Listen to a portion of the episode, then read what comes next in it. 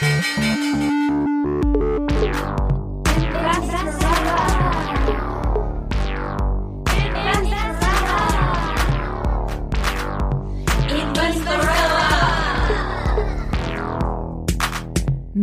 Larissa Krawitz. Liebe Investorellas, schön, dass ihr unseren Podcast hört. Bitte vergesst nicht, ihn zu abonnieren oder ihm eine gute Bewertung zu geben, wenn er euch gefällt. Das freut uns und das hilft uns vor allem sehr. Vielen, vielen Dank.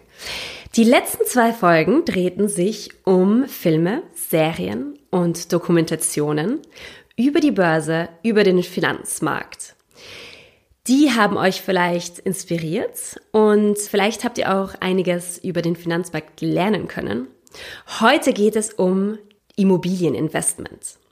Es wird eine etwas komplexere Folge, wobei wir versuchen es easy und leicht zu halten. Also Larissa, ich fange jetzt gleich mal an mit einer Basic-Frage. Was versteht man überhaupt unter Immobilieninvestment? Also zu Immobilieninvestments werde ich natürlich sehr, sehr, sehr, sehr oft gefragt in all meinen Workshops. Ähm, da gehe ich manchmal auf Immobilieninvestments natürlich ein, auf die verschiedenen Formen, die es gibt, weil es kommt immer die Frage, ja, was ist, wenn ich nicht an der Börse in Aktien investieren will? Was ist, wenn ich mich für Immobilien interessiere? Und es gibt da mal vier Hauptkategorien. Also die meisten von euch kennen die einfachste Form des Immobilieninvestments. Man kauft einfach eine Wohnung. Genau. Und das werden wir dann in der nächsten Folge behandeln, weil das ist einfach so auch ein Thema für sich von, für die von euch, die überlegen, selbst eine Wohnung als Vorsorge zu kaufen.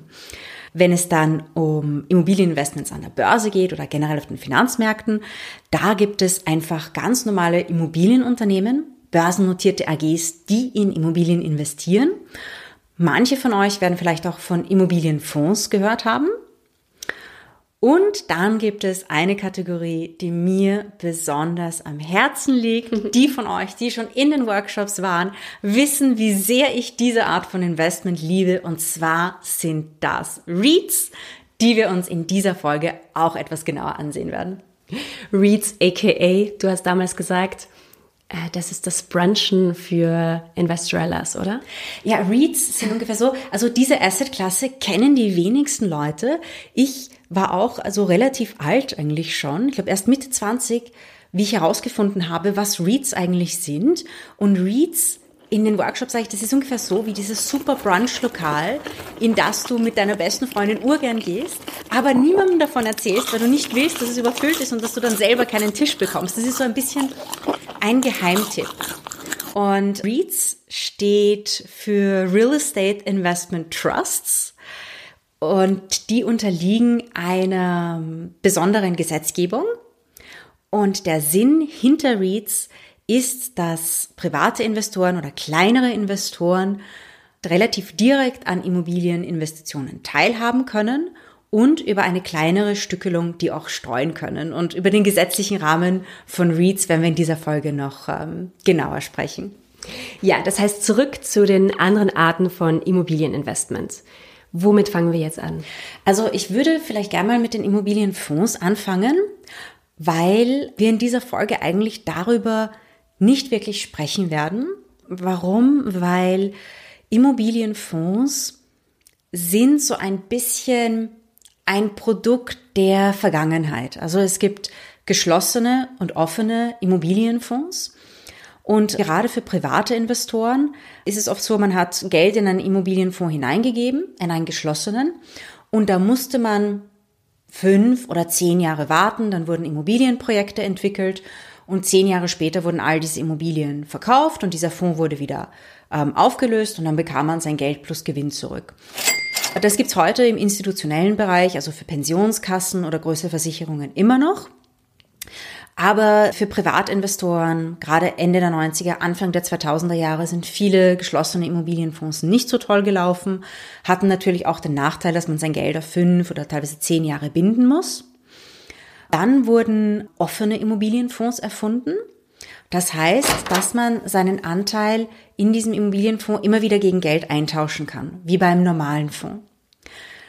Das offen ist aber irreführend, Denn diese Immobilienfonds sind in Wirklichkeit nur teilweise offen. Das heißt, wenn ich jetzt in so einen Immobilienfonds investiert habe, als Privatperson, sagen wir, ich habe da 10.000 Euro eingegeben, dann konnte ich zwei Jahre später sagen, naja, ich möchte meine 10.000 Euro, die ich investiert habe, plus den anteiligen Gewinn oder Verlust jetzt zurückhaben.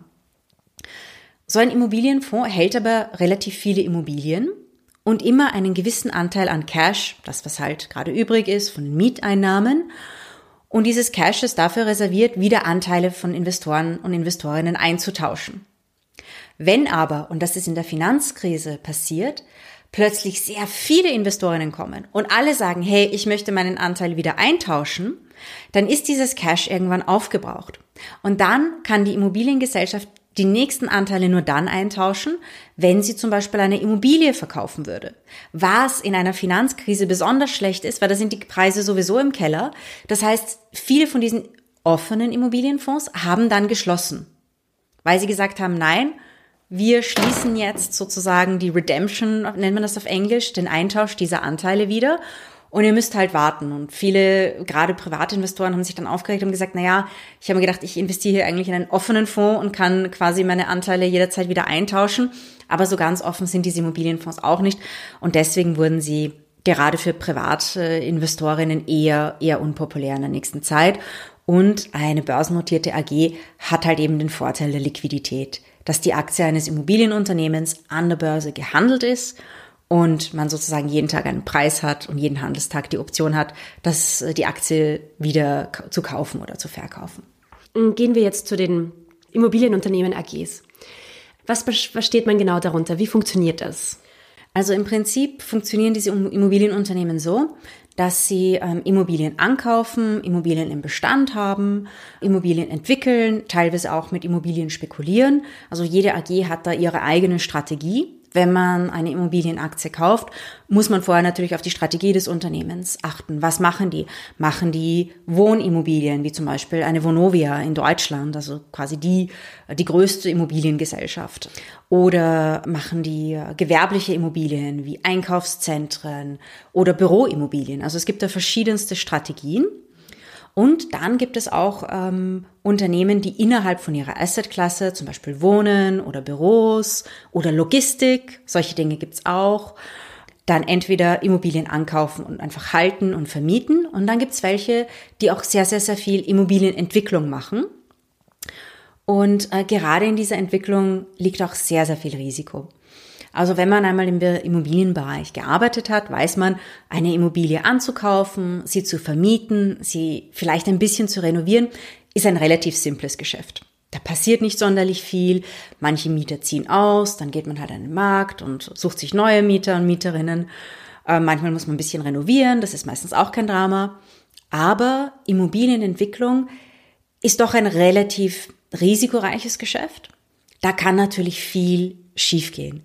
Also es kann zum Beispiel sein, dass man eine Immobilie baut und dass man während dem Bau noch Mieter sucht, aber dann ist man aus irgendeinem Grund zu langsam. Vielleicht, weil eine Genehmigung länger dauert, weil man auf die Behörden warten muss, weil vielleicht Beton nicht rechtzeitig geliefert wird, weil vielleicht irgendetwas falsch gebaut wird, dass man dann wieder rausreißen muss oder umbauen muss. Und dann sagen die Mieter, hey, ähm, naja, dein Konkurrent ist jetzt früher fertig geworden, ich ziehe jetzt in das Shopping Center von deinem Konkurrenten ein. Sowas kann natürlich passieren. Da kann man natürlich auch einiges an Geld verlieren. Also man hört das von verschiedensten Immobiliengesellschaften immer wieder, dass bei Entwicklungsprojekten alle möglichen Dinge nicht funktioniert haben. Ähm, in manchen Fällen ist es auch so, sagen wir mal, man baut ein Bürogebäude und äh, hat das schon vor Fertigstellung vermietet und da gibt es ein gewisses Einzugsdatum und die Mieter sagen natürlich, ich möchte zu diesem Datum einziehen und wenn dein Gebäude nicht vorher fertig ist, dann musst du mir eine Penale, eine Strafzahlung zahlen. Und zwar jedes Monat x Zehntausende, x Hunderttausende denn wenn ich da nicht einziehen kann zu diesem Datum, dann muss ich ja irgendwo dazwischen was mieten. Und wenn das ein großes Unternehmen ist, muss ich irgendwie ein Riesenbüro in Zwischenmiete mal finden und so. Und ich habe da hohe Kosten und die musst du mir ersetzen. Und wenn man dann irgendwelche Probleme hat, zum Beispiel es wurde was Falsches eingebaut oder die Baugesellschaft war einfach zu langsam oder Mitarbeiter, zum Beispiel Projektmanager, äh, verlassen das Unternehmen, dann kann es oft sein, dass das zu Verzögerungen kommt und solche Penalen können für ein Unternehmen schon richtig teuer werden. Also ja, das ist einfach nur so eine kurze Liste der Risiken, ähm, die man hat, wenn man Immobilien entwickelt. Und ähm, ja, also das ist eben ziemlich risikoreiches Geschäft, das man bei Immobilien AGs auch drinnen hat. Das heißt, bei Immobilien AGs muss man aufpassen, ist das Unternehmen im Bereich Immobilienentwicklung und da ist halt Vorsicht geboten. Ja, also man, man kann da schauen, die meisten Immobilien AGs haben hauptsächlich Bestandsimmobilien und dann muss man immer schauen, wie viel Grad an Entwicklung machen die. Äh, machen die relativ viel Entwicklung. Manche sagen uns, sagen sich auch einfach, dieses Entwicklungsgeschäft, das ist mir alles zu risikoreich, das will ich alles nicht. Ich kaufe einfach eine fertige Immobilie.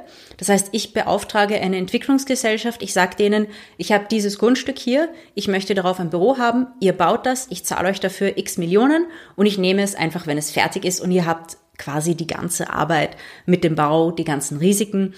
Da gibt es einige Gesellschaften, die darauf spezialisiert sind und die kümmern sich dann um alles und wenn die Immobilie fertig ist, dann kauft man sie und hat quasi also ich möchte sagen, man hat nicht, also gar keine Probleme, das stimmt auch nicht, weil oft gibt es dann so Gewährleistungsdinge, dann kommt man zur Immobilie, wollte eigentlich blaue Türen überall haben, dann ist die Türe rot und dann sagt man, hey, äh, mein ganzes Corporate Design ist vielleicht blau, grün, weiß, türkis und plötzlich ist dort alles rot, pink und lila. Ähm, oder es wurde irgendwas falsch eingebaut. Ich kenne eine Geschichte von einem sehr, sehr, sehr großen Gewerbeunternehmen das in ganz Europa Geschäfte hat. Das ist ein äh, großer Möbelhändler. Und die Baugesellschaften verdienen ja sehr, sehr viel Geld mit Nachträgen. Also man übergibt ihnen Baupläne und die bauen das so, wie es auf dem Plan steht. Und ein Architekt hatte sich bei dem Plan irgendwie vertan und etwas falsch gezeichnet. Und dann hat die Baugesellschaft eine Eingangstüre gebaut, die nur eineinhalb Meter hoch war, weil es auf dem Plan falsch gezeichnet war. Und die Baugesellschaft hat natürlich gesagt, naja, im Vertrag steht, wir bauen nach Plan. Am Plan war eingezeichnet eine Eingangstür mit eineinhalb Meter Höhe, nicht zweieinhalb Meter Höhe. Hat die Immobiliengesellschaft gesagt, ja, aber was machen wir mit diesem eineinhalb Meter Eingang? Und die Baugesellschaft hat gesagt, na, wir können das gerne für euch umbauen. Es kostet natürlich sehr, sehr viel Geld. Also das ist auch immer so ein Faktor, den man hat bei Immobilienentwicklungen, auch wenn man die Immobilien zukauft. Und da geht's halt dann wirklich darum, da muss man sehr professionell unterwegs sein und sehr, sehr, sehr gut ausgestaltete Verträge machen. Diese, diese Möbelhandelsgesellschaft hat natürlich daraus gelernt und hat dann in Zukunft die Verträge reingeschrieben, wenn irgendetwas am Plan steht, das eigentlich menschlich absurd ist, dass die Baugesellschaft verpflichtet ist, den Auftraggeber zu warnen, dass da vielleicht ein Fehler gemacht wurde. Das ist einfach so eine ähm, Anekdote, die ich mal, die ich mal aus dem Markt gehört habe. Und das, das sind halt eben diese, diese Risiken, die man bedenken sollte. Eine andere Sache bei Immobilienunternehmen, ähm, die sich in den letzten Jahren verbessert hat, ist natürlich auch die Bewertung der Immobilien wie werden die Immobilien bewertet? Denn ähm, ein Immobilienunternehmen wird äh, nach etwas bewertet, das sich der Net Asset Value nennt. Hm. Definition. Definition. Kurz NAV. Das ist quasi der Immobilienwert, der sich in dem Unternehmen versteckt. Alle Immobilien werden heutzutage extern bewertet von Wirtschaftsprüfungen und äh, Bewertungsgesellschaften. Und die sagen eben, sie nehmen eine Immobilie, da gibt es Berechnungsformeln, sie sagen, ja, so das ist ein Einkaufszentrum, das macht so und so viel Mietumsatz, da kommen so und so viele Leute hin, das ist der Gebäudewert. Ähm, in diesem Land, in dieser Stadt wurden ähnliche Einkaufszentren in den letzten paar Monaten für so und so viel Geld äh, geh- und verkauft. Das heißt, dieses Einkaufszentrum ist jetzt, sagen wir mal, 80 Millionen Euro wert. Also die haben da ziemlich genaue Berechnungsmodelle, sammeln enorm viele Daten für diese Modelle. Und dann weiß man als Investor oder Investorin relativ genau, diese Gesellschaft besitzt Immobilien im Wert von X. Ähm, ganz interessant ähm, ist zum Beispiel auch, dass dieser Net Asset Value dann immer pro Aktie aufgeschlüsselt wird. Also man hat den gesamten Net Asset Value des Unternehmens, den Immobilienwert, und teilt ihn einfach durch die Anzahl der Aktien. Und manchmal ist es so, das ist auch sehr, sehr ein interessantes Phänomen. Ähm, man müsste ja eigentlich sagen, der Aktienkurs muss ungefähr dem Net Asset Value entsprechen. Es macht ja Sinn, dass äh, der Kurs dort ist, wo auch der Immobilienwert des Unternehmens ist. Aber es gibt Situationen zum Beispiel, in denen der Kurs über oder unter dem Net Asset Value notiert und zwar ziemlich signifikant. Wenn man das sieht, also das ist eine ganz, ganz wichtige Sache bei jeder Immobilien AG, immer schauen, wo ist der Net Asset Value pro Aktie im Vergleich zum Kurs. Warum ist er manchmal drüber? Weil es macht ja eigentlich keinen Sinn, wenn der Immobilienwert, sagen wir mal, 35 je Aktie ist und die Aktie notiert bei 40 dann hat man ja quasi fünf Euro in diesem Kurs sind ja dann eigentlich Luft. Dem, dem steht kein, kein Wert gegenüber. Ähm, da kann man sagen, na ja, vielleicht ist es, weil die Investoren am Markt generell sehr positive Erwartungen für diese Gesellschaft haben. Weil die Erwartung generell ist, dass diese Immobilien momentan eigentlich unterbewertet sind, weil die Immobilienmärkte wo diese Gesellschaft investiert ist, super gelaufen sind. Das heißt, bei der nächsten Bewertung werden die Werte höchstwahrscheinlich höher sein. Das heißt, der höhere Kurs ist gerechtfertigt wegen der positiven Erwartung. Das kann auch sein. Wenn der Kurs teilweise sehr, sehr stark über diesem Net Asset Value notiert, dann muss man richtig, richtig, richtig aufpassen. Denn dann kann es ja wirklich sein, dass, dass diese Gesellschaft vielleicht einem Hype unterliegt.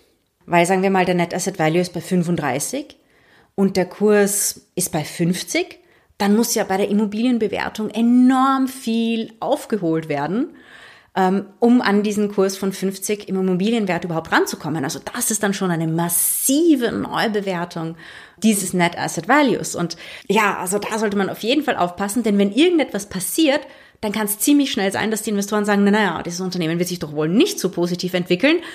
Und dann hat man gleich irgendwie so einen Crash von 50 zurück auf 35, irgendwo dort, wo der Net Asset Value ist.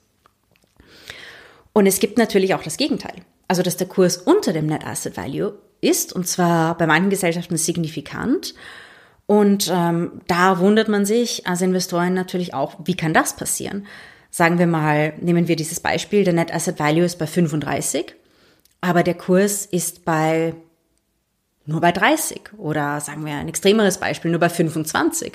Und dann denkt man sich ja eigentlich, na ja, man müsste die Aktie dieses Unternehmens unbedingt kaufen, denn wenn man das Unternehmen heute liquidieren würde, dann würde man minus den Liquidationskosten 35 Euro pro Aktie bekommen, weil das ja der Immobilienwert ist, und die Aktie wird am Markt aktuell für 25 gehandelt. Ziem, eigentlich ein ziemlich guter Deal und mit der Zeit müsste sie logischerweise wieder zum Net Asset Value zurückgehen. Warum kann es sein, dass der ähm, Kurs wesentlich niedriger ist? Es kann zum Beispiel sein, dass Investoren eher schlechte Erwartungen für das Unternehmen haben. Dass sie sagen, na ja, jetzt sind die Immobilien mit 35 Euro bewertet, aber die Märkte, in denen dieses Unternehmen investiert ist, vielleicht, da ist die Prognose eher negativ. Das heißt, es ist eher die Erwartung, dass dieser Net Asset Value sinken wird es, es, kann, es kann zum Beispiel auch was anderes sein, also nicht nur eine negative Prognose, es kann zum Beispiel auch sein, dass äh, die Investorinnen denken, das Management des Unternehmens ist vielleicht nicht so gut, deswegen wird vielleicht der Net Asset Value in Zukunft schrumpfen oder es ist am Markt bekannt, dass dieses Unternehmen in Zukunft einige Immobilien verkaufen wird. Wenn Immobilien verkauft werden, dann sinkt natürlich der Immobilienwert. Klarerweise steht dem dann Cash gegenüber. Aber es kann ja auch sein, dass ein Unternehmen Immobilien verkauft und dieses Cash dann vielleicht für andere Projekte ausgibt, zum Beispiel Umstrukturierungen im Unternehmen. Das kann ein Grund sein, warum Investorinnen dann sagen, na okay, jetzt ist der Net Asset Value bei 35, aber dieses Unternehmen plant vielleicht aufgrund einer internen Änderung eine langfristige Umstrukturierung und vielleicht werden die Immobilien verkaufen müssen, um eben das Cash zu haben, um ihre Umstrukturierung zu finanzieren. Das kann ein Grund sein. Eines ist auf jeden Fall klar, wenn der Kurs, egal in welche Richtung, weit vom Net Asset Value entfernt ist, dann sollte man immer sehr, sehr, sehr, sehr genau darauf achten, warum das so ist. Mhm. Also das heißt, ich als Investorin muss auf jeden Fall bei der Analyse diesen Net Asset Value betrachten und analysieren. Wie kann ich sonst noch wissen, welches Unternehmen richtig und gut ist? Also es gibt da eine weitere Kennzahl, also neben dem Net Asset Value gibt es noch eine andere Kennzahl, auf die ich immer als alles erste sehe und das ist das LTV. Hm. LTV steht für Loan to Value Ratio. Und das zeigt einer Investorin, wie viel Fremdkapital das Unternehmen aufgenommen hat im Vergleich zum Immobilienwert. Das ist natürlich sehr, sehr, sehr, sehr wichtig, denn daran sieht man, wie hoch die Kredite mhm. sind, die das Unternehmen aufgenommen hat. Bei Immobilienunternehmen ist das etwas anders als bei Privatpersonen, wenn die zum Beispiel eine Hypothek aufnehmen. Bei Immobilienunternehmen ist es so, dass die ihre Immobilien nie abbezahlen. Ah, ja. Das heißt, äh, bei einer Finanzierung geben die 30, 40, 50, teilweise 55 Prozent. Es gab auch Zeiten, da gaben sie nur 20 Prozent Eigenkapital, um eine Immobilie zu kaufen und der Rest war fremdfinanziert. Und immer, und diese Finanzierungen gehen manchmal drei Jahre, fünf Jahre, manchmal aber auch zehn oder 15 Jahre. Normalerweise sagt man, dass längerfristige Finanzierungen besser sind, denn dann muss man sich nicht um eine Refinanzierung kümmern. Besonders interessant war das in der Finanzkrise, denn ähm, da gab es eine Zeit, da konnte man quasi nicht refinanzieren. Die Banken hatten sehr, sehr, sehr, sehr wenig Liquidität. Und im Normalfall ist es, ein, ist es so, dass ein Immobilienunternehmen vielleicht auf, sagen wir mal, sieben oder zehn Jahre finanziert und dann, wenn diese Finanzierung ausläuft, einfach eine Neufinanzierung aufnimmt, um die alte Finanzierung zu ersetzen. Manchmal, das nennt man dann Rollover, ist diese Finanzierung sogar mit der gleichen Bank. Und immer wenn so eine Finanzierung neu verhandelt wird, hat man natürlich zwei Verhandlungspartnerinnen am Tisch. Das Immobilienunternehmen will natürlich eine günstigere Finanzierung. Und die wollen je nachdem, wie ihre internen Vorschriften sind, eher weniger Eigenkapital auf den Tisch legen, damit sie mit diesem Eigenkapital auch andere Projekte machen können. Und die wollen dann eher Cash, das sich in der Immobilie angesammelt hat, aufgrund von Mieteinnahmen früher rausziehen können. Im Normalfall ist es ja so, dass man die Zinsen äh, quartalsweise zahlt und dass man quasi die ganzen Mieteinnahmen aufheben muss bis zum Ende des Quartals, dann werden die Zinsen gezahlt und alles, was dann noch übrig bleibt, darf die Immobiliengesellschaft sich nehmen. Und da wird dann natürlich verhandelt. Dann sagt die Immobiliengesellschaft, na ja, müssen wir wirklich bis zum Ende des Quartals warten oder können wir nicht, wenn zum Beispiel im Monat zwei schon genug für die Zinszahlung auf den Konten liegt, den Rest, der dann noch draufkommt, vielleicht schon früher abziehen, damit wir das woanders verändern können. Die Bank hat die gegenteilige Position. Die will natürlich höhere Zinsen verlangen, mehr Sicherheiten. Die Bank will natürlich, dass da mehr Cash rumliegt, weil das ist natürlich eine bessere Sicherheit für die Bank. Und dann wird das neu verhandelt. Das kann sehr, sehr schwierig sein für ein Immobilienunternehmen in zwei Situationen. So wie es nach der Finanzkrise war, also dass die Banken einfach keine Liquidität hatten und einfach ihr Geld zurück wollten und einfach gesagt haben, wir wollen eigentlich nicht diese Immobilie wieder neu finanzieren. Wir wollen unser Geld zurückhaben, weil wir sind selber fast pleite. Die Immobilienunternehmen, die Preise auf den Märkten waren natürlich gefallen, wollten eine Refinanzierung haben, weil sie konnten ja diese Immobilie jetzt in dieser schlechten Zeit nicht verkaufen. Die Preise waren im Keller und außerdem, wer sollte so große Immobilien kaufen? Denn da braucht man eine Finanzierung und wenn das Immobilienunternehmen schon keine Finanzierung bekommt, bekamen andere Leute ja auch noch relativ schwierig eine Finanzierung. Und da gab es dann eine Phase, die nannte man Extend and Pretend auf Seiten der Banken. Die haben einfach diese Kredite verlängert und so getan, als ob eh alles okay war. Und auf der Seite der Immobilienunternehmen nannte man das Delay and Pray, also quasi hinhalten und beten. Die haben die Banken halt einfach hingehalten und gebetet, dass das irgendwie okay sein würde und dass die Bank ähm, das Immobilienunternehmen nicht zwingen würde, die Immobilie am Markt zu einem fürchterlichen Preis zu liquidieren. Also das ist so, das nennt man das Refinanzierungsrisiko, das man in einem Immobilienunternehmen immer hat, eben weil man die Immobilien nicht abzahlt, sondern immer wieder refinanziert, ähm, dass man irgendwann refinanzieren muss zu einem Zeitpunkt, der ziemlich inopportun ist, wie zum Beispiel in einer großen Liquiditätskrise, wie das 2008, 2009, 2010 der Fall war. Es kann aber auch zu anderen Problemen führen.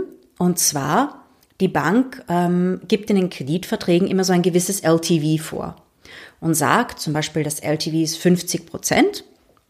Das heißt, es darf nie mehr als 50 Prozent Fremdkapital sein im Vergleich zum Immobilienwert. Wenn jetzt aber die Immobilienmärkte schlechter laufen, sagen wir mal, man hat ein Shoppingcenter und da gehen weniger Leute hin und die Mieter zahlen deswegen weniger, gerade in Einkaufszentren sind die Mieten oft umsatzgebunden, dann fällt bei der nächsten Bewertung auch der Immobilienwert, weil die Wirtschaftsprüfer natürlich sagen, na ja, in diesem Shoppingcenter wird weniger Geld verdient und deswegen ist es jetzt weniger wert.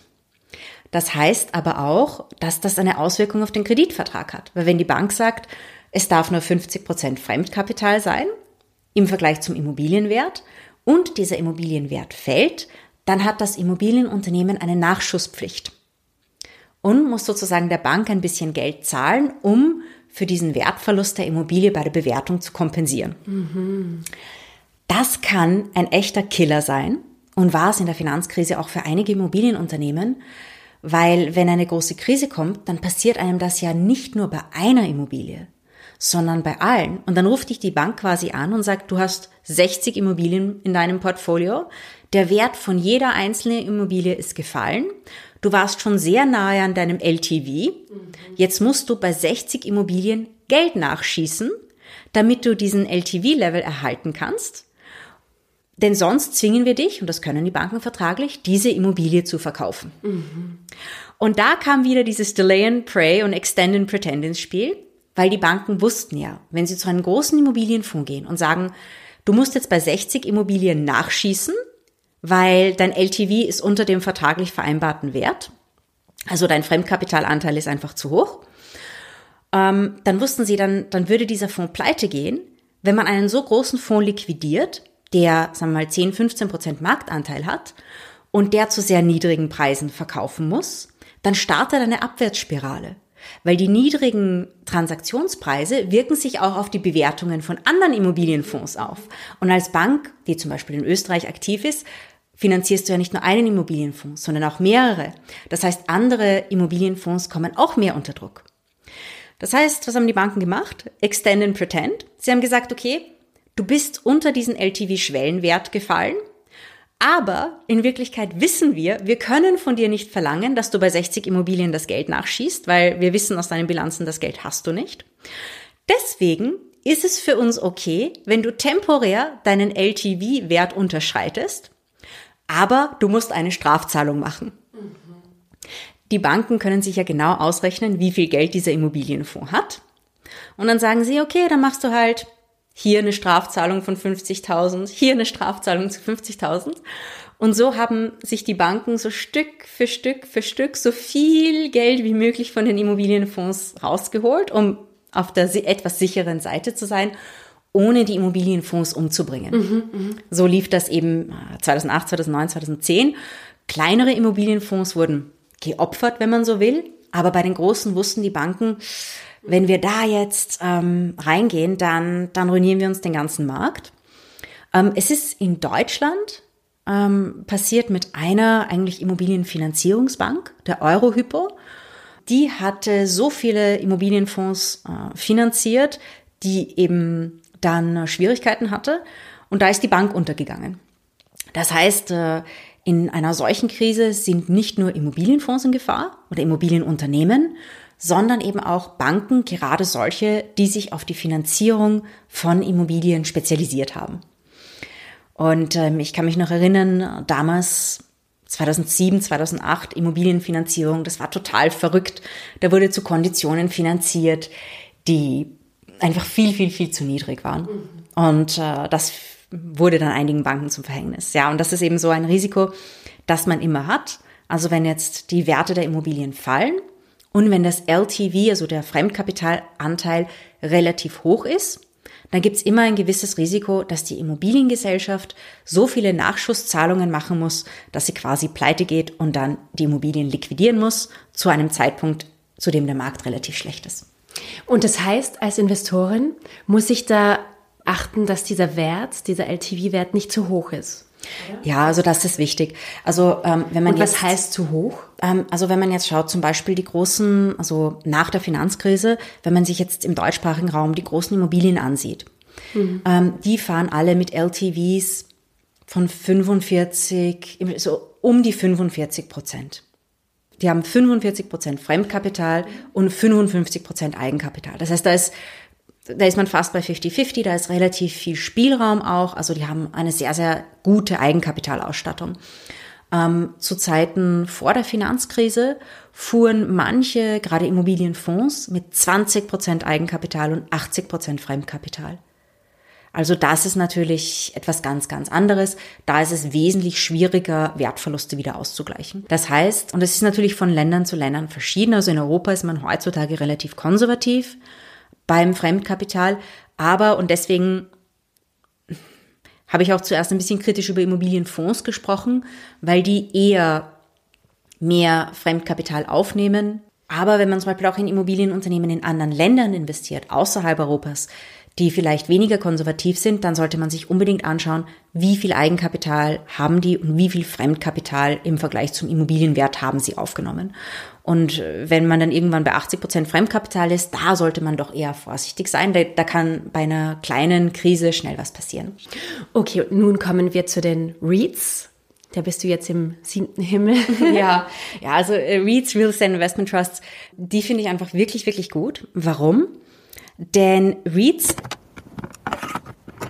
sind eigentlich börsennotierte Immobilien AGs, aber die unterliegen einem sehr engen gesetzlichen Korsett, muss man eigentlich sagen. Also wir haben jetzt gerade über die, die Risiken von Immobilienunternehmen gesprochen, eben, dass sie Entwicklung machen, dass da viel schiefgehen kann, dass da leicht ein paar Millionen versenkt werden können, dass sie manchmal vielleicht zu viel Fremdkapital aufnehmen und in Schieflage geraten. Und da haben die Gesetzgeber in den 60er Jahren in den USA gesagt, wir wollen eigentlich ein Investmentvehikel schaffen, auch für kleinere, auch Privatinvestorinnen, damit die in verschiedene Arten von Immobilien investieren können, das sehr breit streuen können, aber dass das ungefähr so ist, als würden sie Anteile an Immobilien direkt halten. Also hat man da das REIT-Gesetz gemacht und das REIT-Gesetz besagt quasi, dass diese Immobilienunternehmen, die sind auch börsennotiert, ähm, dazu da sind, Immobilienportfolios zu halten, also nicht mit Immobilien zu spekulieren, nur ganz, ganz, ganz, ganz wenig Entwicklung zu machen. Ähm, und wenn Sie neue Immobilien wollen, Immobilienfertige zuzukaufen, um diese Immobilien einfach ganz normal zu vermieten und je nach Land ist das unterschiedlich, sind diese Unternehmen dazu verpflichtet, 90 Prozent der Mieteinnahmen direkt an Investorinnen als Dividenden auszuschütten. Das ist eine ganz, ganz gute Sache, denn beim, bei der normalen Immobilien AG hat man als einzelne Investorinnen ja relativ wenig Einfluss darauf, wie viel Dividende man bekommt. Bei einem REIT ist es verpflichtend, dass die 90 Prozent der Mieteinnahmen als Dividenden auszahlen. Also das ist zum Beispiel für deutsche REITs, in anderen Ländern ist es 85 Prozent der Mindestwert. Und ähm, das, was auch ist, ist, dass die REITs keine Gewinnsteuer zahlen. Bei einer normalen Immobilien AG, die muss Gewinnsteuer zahlen und die Dividenden werden dann ausgeschüttet. Ein REIT hat diese Gewinnsteuer nicht. Das heißt, die Dividende ist bei der Investorin dann entbesteuert. Das heißt, man hat einen steuerlichen Vorteil und man hat aufgrund des Gesetzes eine relative Sicherheit, dass die REITs die Mieteinnahmen ausschütten. Also man, man sieht dann ungefähr, wenn man ein REIT analysiert, wie ist der Net Asset Value, wie viel Cash generieren die. Und dann kann man mit relativer Sicherheit sagen, ja, so und so viel Cash werden die in Dividenden im nächsten Jahr ausschütten, weil sie sind ja gesetzlich dazu verpflichtet, mindestens 90 Prozent auszuschütten. Und sie haben zum Beispiel auch noch andere Regeln. Das variiert leicht von Land zu Land. Also sie dürfen keine Immobilienentwicklung machen, beziehungsweise wenn, nur ganz, ganz wenig. Das heißt, sie, sie dürfen zum Beispiel, wenn sie jetzt eine existierende Immobilie haben, sagen wir mal, simples Beispiel, sie haben einen Büroturm, dann dürfen sie zwei Stockwerke da noch draufbauen dazu. Aber sie dürfen jetzt nicht sehr, sehr viel Development-Geschäft machen. Und wie entwickeln sie sich dann weiter? Also sie können wachsen, indem mhm. sie Zukäufe machen von fertigen Immobilien. Also entweder sie kaufen eine ältere fertige Immobilie einer anderen Immobiliengesellschaft ab oder sie beauftragen eine Immobilienentwicklungsgesellschaft, eine Immobilie für sie zu bauen. Und so haben sie dann eben eine zusätzliche Immobilie. Verstehe. Aber die Portfolios von REITs sind auch nicht so dynamisch. Wie gesagt, also Sinn dieser REITs ist eben Bestandsimmobilien zu halten und zu bewirtschaften. Und das, was sie natürlich auch machen, was sie auch machen dürfen, ist die Aufwertung der existierenden Immobilien. Das heißt, sie können ihre Immobilien renovieren. Ähm, das ist zwar auch ein bisschen Immobilienentwicklung, aber fällt nicht unter die klassische Immobilienentwicklung. Da sagt man dann zum Beispiel Refurbishment oder Redevelopment dazu, dass sie zum Beispiel einfach ihr ein altes Bürogebäude verschönern. Ähm, das ist bei REITs und sie haben auch strenge Eigenkapitalvorschriften. Also ähm, je nach Land ähm, ist die Vorschrift, dass sie ungefähr 55 Prozent Eigenkapital halten. Andere Immobilienunternehmen haben sich mittlerweile daran orientiert am Markt, also ungefähr an den REITs. Natürlich, weil die auch in Konkurrenz stehen bis zum gewissen Grad, weil sonst sagen Investorinnen eher, naja, bevor ich diese Immobilienaktie da kaufe, ihr macht da Development in allen möglichen Ländern, da kaufe ich mir lieber einen relativ sicheren REIT. Und dann haben die Immobilienunternehmen ja, die keine REITs sind, auch gesagt, hm, naja, dann orientiere ich mich mit meinem Eigenkapital auch ein bisschen an einem REIT und ähm, dass ich eben für Investorinnen gleich attraktiv oder fast gleich attraktiv bin wie REITs. Ähm, eine andere Sache, es gibt auch einen anderen Grund dafür, äh, gewisse Eigenkapitalvorschriften einzuhalten und das sind externe Ratings. Wenn man zum Beispiel nicht nur über Banken äh, finanzieren möchte, sondern auch Anleihen begeben, dann hilft es enorm, wenn man ein externes Rating hat und die Ratingagentur geben auch äh, ein gewisses Eigenkapitalniveau vor. Ähm, ja, also das ist eben bei REITs dieser Steuervorteil. Sie sind verpflichtet, Dividenden auszuschütten, ähm, also eine Minimaldividende und sie haben strenge Eigenkapitalvorschriften und dürfen eben nicht spekulieren, sondern quasi ein Bestandsportfolio langsam weiterentwickeln. Deswegen finde ich REITs ganz praktisch und man kann dann eben auch mit wenig Geld verschiedene REITs kaufen. Man kann sich einen Büro-REIT kaufen. Also in Deutschland gibt es ja den Alstria Office REIT also relativ konservativer Büro-REIT. Dann gibt es REITs ähm, zum Beispiel in den Niederlanden, in Frankreich, in England, in den USA. Bei US-REITs, da gibt es ganz, ganz viele und auch mega interessante REITs, aber da muss man aufpassen, weil die Amerikaner haben sich gesagt, okay, REITs, das ist super, aber es ist urkonservativ und wir lieben Risiko. Deswegen haben die ein wesentlich liberaleres REIT-Gesetz als bei uns in Europa. Das heißt, REITs dürfen zum Beispiel auch Immobilienkredite ins Portfolio kaufen. Man kann sich vorstellen, wie das in der Finanzkrise ausgegangen ist für diese REITs. Das war nicht gut. Das heißt, da muss man genauer darauf achten, was dieser REIT macht. Ähm, aber da gibt es zum Beispiel mittlerweile auch Data Center REITs. Also REITs, die Datenzentren, ja, so Serverzentren als Immobilien betreiben. Es gibt REITs, die Altersheime betreiben. Es gibt REITs, die Einkaufszentren betreiben. Es gibt REITs, die Logistikzentren betreiben. Es gibt REITs, die in England gibt es zum Beispiel einen, der nennt sich oder nannte sich Big Yellow.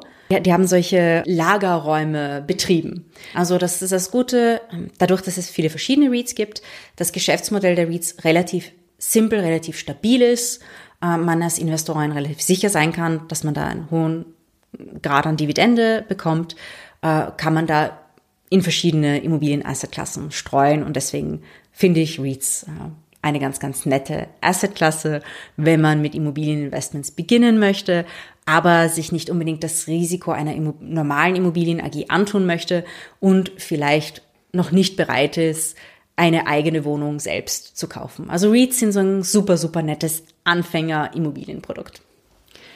Noch eine Frage dazu. Als Investorin, was muss ich da beachten? Muss ich dieselben Dinge beachten, die ich bei einer normalen Immobilienunternehmer AG beachten muss, wie die Loan-to-Value und den äh, Net Asset Value. Ähm, ja, das, das auf jeden Fall. Also die Analyse, die ist, Analyse, genau, ist sie so ähnlich, also oder? ist eigentlich relativ gleich wie bei einer normalen Immobilien AG. Zum, zum Net Asset Value gibt es da so eine interessante Geschichte, weil denn auch bei REITs kann es sein, und das habe ich zuerst noch nicht erwähnt, dass der Kurs wesentlich unter dem Net Asset Value ist. Und das war natürlich der Fall in der Finanzkrise 2008, 2009 da habe ich euch meinen ersten Read in meinem Leben gekauft. Und äh, zwar war das der Alstria Office Read in Deutschland. Denn ähm, der war damals, glaube ich, im S-DAX notiert, wenn ich mich richtig erinnere. Und dadurch, dass die Finanzkrise kam, sind einfach alle Kurse gefallen. Ja, die Investorinnen haben einfach alles verkauft, verkauft, verkauft, verkauft. Und auch wenn es da diesen armen Reed, armen unschuldigen Reed gab, der eigentlich nur Büros vermietet, teilweise an staatliche Institutionen als Verwaltungsgebäude, ist der Kurs dieses Reeds total stark gefallen. Und zwar so stark, dass die Dividendenrendite bei circa 25 Prozent lag. Und ich habe mir damals gedacht, okay, es gibt zwei Optionen. Option A, die Welt geht unter. Und dann sehen wir meine, was weiß ich, ich glaube, das war 1500 oder 2000 Euro oder so. Damals dachte mir, okay, wenn die Welt untergeht, dann sind meine 2000 Euro sowieso egal, dann habe ich eh andere Sorgen, dann herrscht einfach Chaos und ich muss schauen, dass ich aus dem Supermarkt irgendwo Bohnendosen herbekomme. Oder ich kann die nächsten Jahre quasi 25 Prozent äh, Dividende auf mein Investment kassieren, wenn ich diesen REIT kaufe. Und das war eben damals irgendwann 2000, Ende 2009, ähm, dass ich den Alstria Office REIT gekauft habe. Und die Aktie habe ich sehr, sehr lange gehalten. Also deswegen war das sozusagen mein Herzensread, mein Lieblingsread. Aktuell hat er, glaube ich, eine Dividendenrendite von 3,5 oder 3,6. Folgte natürlich immer wieder. Und das war einfach eine sehr interessante Situation. Und, und damals, wenn man jetzt die Märkte tagtäglich beobachtet hat, das war wirklich, als würde man einen Weltuntergang in Slow Motion beobachten. Und irgendwann dachte ich mir, naja, also entweder das oder ist es eh alles, alles egal. Äh, das kann natürlich auch sein. Und gerade in Krisen kann man bei REITs einige gute Deals machen. Und deswegen sehen sich momentan einige Leute REITs in England an, wegen dem Brexit. Und da kann man das dann natürlich auch, ich meine, das ist natürlich relativ risikoreich. Zum jetzigen Zeitpunkt sind wir noch vor äh, dem Ende der Brexit-Problematik. Also wissen noch nicht, was passiert. Ähm, ist natürlich relativ risikoreich, sich jetzt die REITs anzusehen. Aber es gibt natürlich einige Investoren, Investorinnen, die sagen, ja, äh, britische REITs, das könnte ein ganz interessanter Trade sein. Und noch eine letzte Frage. Wo finde ich die REITs? Ähm, wo findet man die REITs? Das ist leider ein bisschen schwieriger geworden in den letzten Jahren. Ich weiß nicht, warum die Börsen die armen REITs so verstecken. Also die Börse Frankfurt hatte vorher eine extra REIT-Seite, wo man die ganzen deutschen REITs, gut, die ganzen deutschen REITs ist jetzt ein bisschen übertrieben. Es gibt eine Handvoll. Ich glaube, aktuell gibt es vier oder fünf ah. REITs in Deutschland. Also mhm. Und es gab früher eine REIT-Seite für all die britischen REITs. In den USA gibt es das. Also es gibt eine offizielle Seite der REIT-Organisation, wo man alle US-REITs findet. In Frankreich gibt es es leider auch nicht. Das heißt, man muss ein bisschen schauen ähm, und an den Börsen einfach REIT und Real Estate Investment Trust eingeben und da sieht man, welche REITs werden gehandelt. Ähm, es gab auch, der ist jetzt leider nicht mehr sehr aktiv, einen Index für alle deutschen REITs, also die vier, fünf, die es gibt, nicht besonders interessanter Index, wo man zum Beispiel einen ETF kaufen kann auf einen REIT-Index, wo einfach alle REITs drinnen sind. Und diese Dinge gibt's auch. Das etwas, ist etwas schade, aber wenn man REITs sucht, dann muss man ein bisschen genaueren Research machen. Aber in den Show Notes gibt's auf jeden Fall die US-REIT-Seite und äh, die britische Seite, die auch alle Immobilienunternehmen zusammenfasst. Früher waren das nur REITs, jetzt sind auch normale Immobilienunternehmen drauf. Das heißt, wenn man, bevor man einen REIT kauft, sollte man auf jeden Fall checken, dass dieser REIT noch ein REIT ist. Es kann nämlich auch manchmal sein, ähm, da gibt's die äh, Unibail Rodamco Westfield eine niederländische Gesellschaft, niederländisch-französische Gesellschaft, die sehr viele Shopping Centers in Europa hat. Für die von euch, die in Österreich wohnen, ihr kennt die Unibail sehr, sehr, sehr, sehr gut. Denen gehört nämlich das Donauzentrum und die SCS. Das heißt, die Wahrscheinlichkeit, dass ihr schon mal Unibail-Kundinnen wart, ist relativ hoch. Ähm, die waren zum Beispiel früher ein REIT und sind jetzt eine SE, also eine Europa AG, weil sie eine andere Gesellschaft übernommen haben und das hat mit den Read-Kriterien nicht mehr gepasst. Das heißt, wenn ihr ein Read kauft, bisschen Research machen und checken, ob es in Wirklichkeit noch ein Read ist. Mm -mm. Super. Das heißt, nächste Woche, Larissa, erwartet uns was anderes, wobei nicht ganz anders, aber äh, nächste Woche erwartet uns eine Folge zu Immobilieninvestments der anderen Art, wenn ich selbst eine Immobilie kaufen will. Willst du kurz sagen, was, was wir da erfahren werden? Ja, also in, in meinen Workshops sprechen mich immer wieder Frauen an und sagen, hey, ich würde gerne äh, eine Immobilie selbst kaufen. Wie stelle ich das an? Und deswegen die nächste Folge, meine erste Immobilie. Da erzähle ich euch ein bisschen was darüber, wie ich meine erste Investmentimmobilie gekauft habe. Äh, da gibt's dann wieder einige lustige Geschichten dazu, wie das entstanden ist und einige Tipps und Tricks und den ultimativen Renovierungshack ähm, wenn man seine erste eigene Investmentimmobilie kaufen möchte. Wunderbar, das heißt, wir freuen uns auf nächste Woche.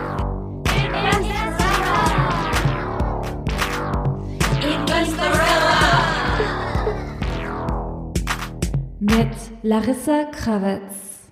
Dieser Podcast wurde präsentiert von Oh, wow.